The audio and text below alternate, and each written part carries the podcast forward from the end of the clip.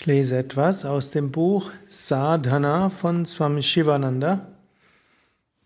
Und wir sind gerade in einem Kapitel, wo Swami Shivananda so einige kurze Merkverse zu verschiedenen Yoga-Wegen geschrieben hat. Und für heute ist dran Shivananda Bhakti Yoga Sadhana Sutras. Bhakti Yoga Sadhana Sutra. Passt auch für eine der vielen Wochenendgruppen. Zwei Jahresausbildung habt als Thema Sanskrit und Bhakti. Und natürlich Bhakti passt immer zu jeder Gruppe, sogar für Business Yoga und für alle anderen Gruppen. Bhakti heißt Hingabe, Hingabe zu einem höheren Selbst. Hingabe zu einem göttlichen überall. Und so gibt es Bhakti, Yoga, Sadhana. Und Sadhana heißt spirituelle Praxis. Sutra heißt Merkvers oder auch Leitfaden.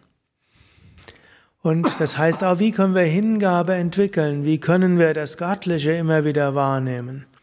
Inmitten dieser speziellen Welt und dieser etwas besonderen Zeit. Nun ein Einblick in Bhakti Sadhana. Bhakti Sadhana ist der Prozess, durch den wir Gott erreichen. Entwickle neun Formen von Bhakti. Pflege die fünf Bhavanas. Diene den großen Weisen. Entwickle Hingabe zu deinem Guru. Habe intensives Vertrauen. Studiere die heiligen Schriften. Höre von dem Lila, den Spielen des Göttlichen. Fühle die göttliche Wirklichkeit überall. Übe vollkommene und bereitwillige Hingabe. Wiederhole stets ein Mantra. Singe Kirtan. Die Frucht von Bhakti Sadhana ist Jnana. Parabhakti und Jnana sind eins. In jedem Vers steckt eine ganze Menge und manche sind vielleicht neu für all diese Begriffe. Andere ist so ein bisschen einfach eine Wiederholung von dem, was ihr schon wisst. Also, wenn wir Bhakti Yoga üben, das wollen wir damit Gott erfahren. Das ist jetzt nicht niedriger Anspruch, hm?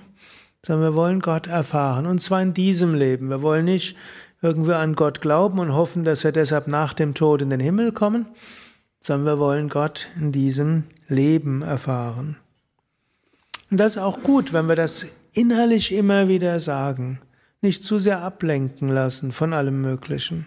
Es gibt ja so viel, wodurch man sich gerade ablenken lassen kann. Aber wir können sagen, wir wollen Gott erfahren. Das ist das, wo wir hinkommen wollen.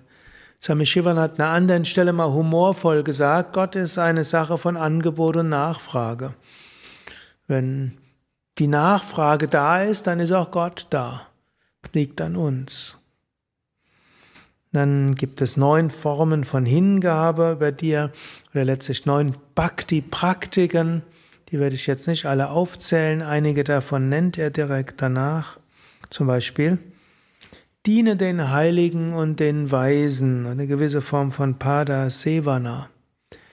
Also wir können uns zum Beispiel bewusst werden, wir sind hier im Werk von Swami Shivananda und wir wollen seinem Werk dienen.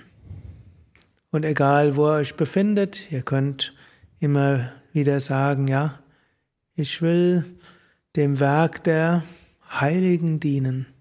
Oder wir können auch sagen, fühle die göttliche Gegenwart überall. Zwischendurch mal innehalten.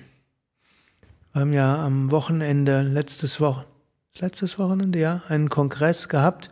Da war ein Professor Dr. Arndt Büsing und der spricht auch so gerne über Formen, wie wir das Göttliche wahrnehmen können, überkonfessionell.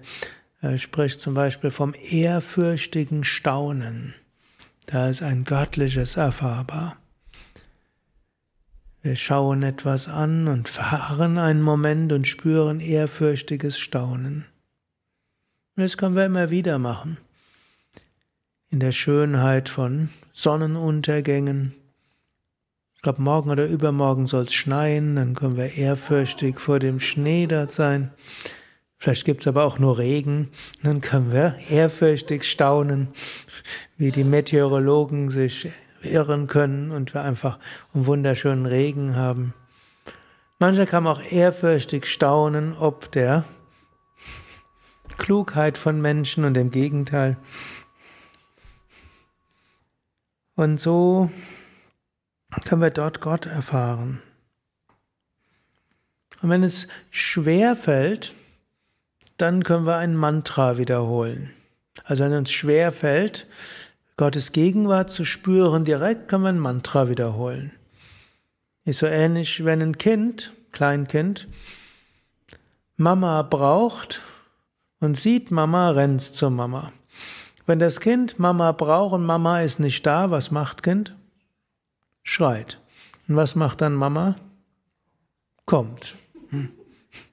So ähnlich, wenn wir Gott sehen, erfahren, vielleicht im ehrfürchtigen Staunen, vielleicht in Liebe, vielleicht in Freude, vielleicht in Weite des Geistes, gut.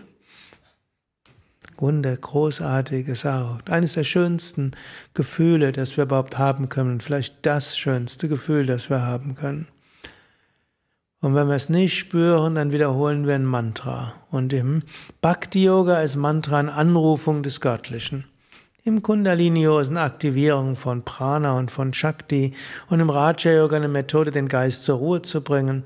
Im Jnana Yoga ist ein Mantra eine Methode, um den Geist vorzubereiten auf die wahre Erkenntnis. Im Bhakti Yoga wiederholen wir ein Mantra, um Gott anzurufen. Om Namah Shivaya. Gott, bitte, zeig dich mir, ich verehre dich doch, ich denk an dich. Jetzt in diesem Moment möchte ich dich sehen. Om Namah Shivaya.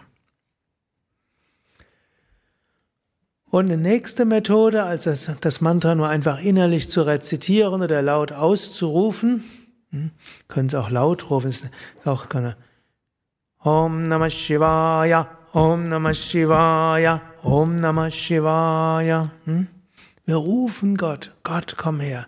Und dann kommt die Schwingung und dann spüren wir, dann tauchen wir ein in diese Schwingung. Und in der Zeit ist diese göttliche Schwingung erfahrbar. Oder wir singen Kirtan. Shri Ram, Jaya Ram, Jaya Jaya Ram Om. Kirtan geht ans Herz und ist das Herz offen, dann erfahren wir auch so Gott gibt noch viel mehr zu sagen und noch mehr zu praktizieren. Wir können gerade einen Moment innehalten, schauen, ob wir irgendwas anschauen können oder spüren können in ehrfürchtigem Staunen.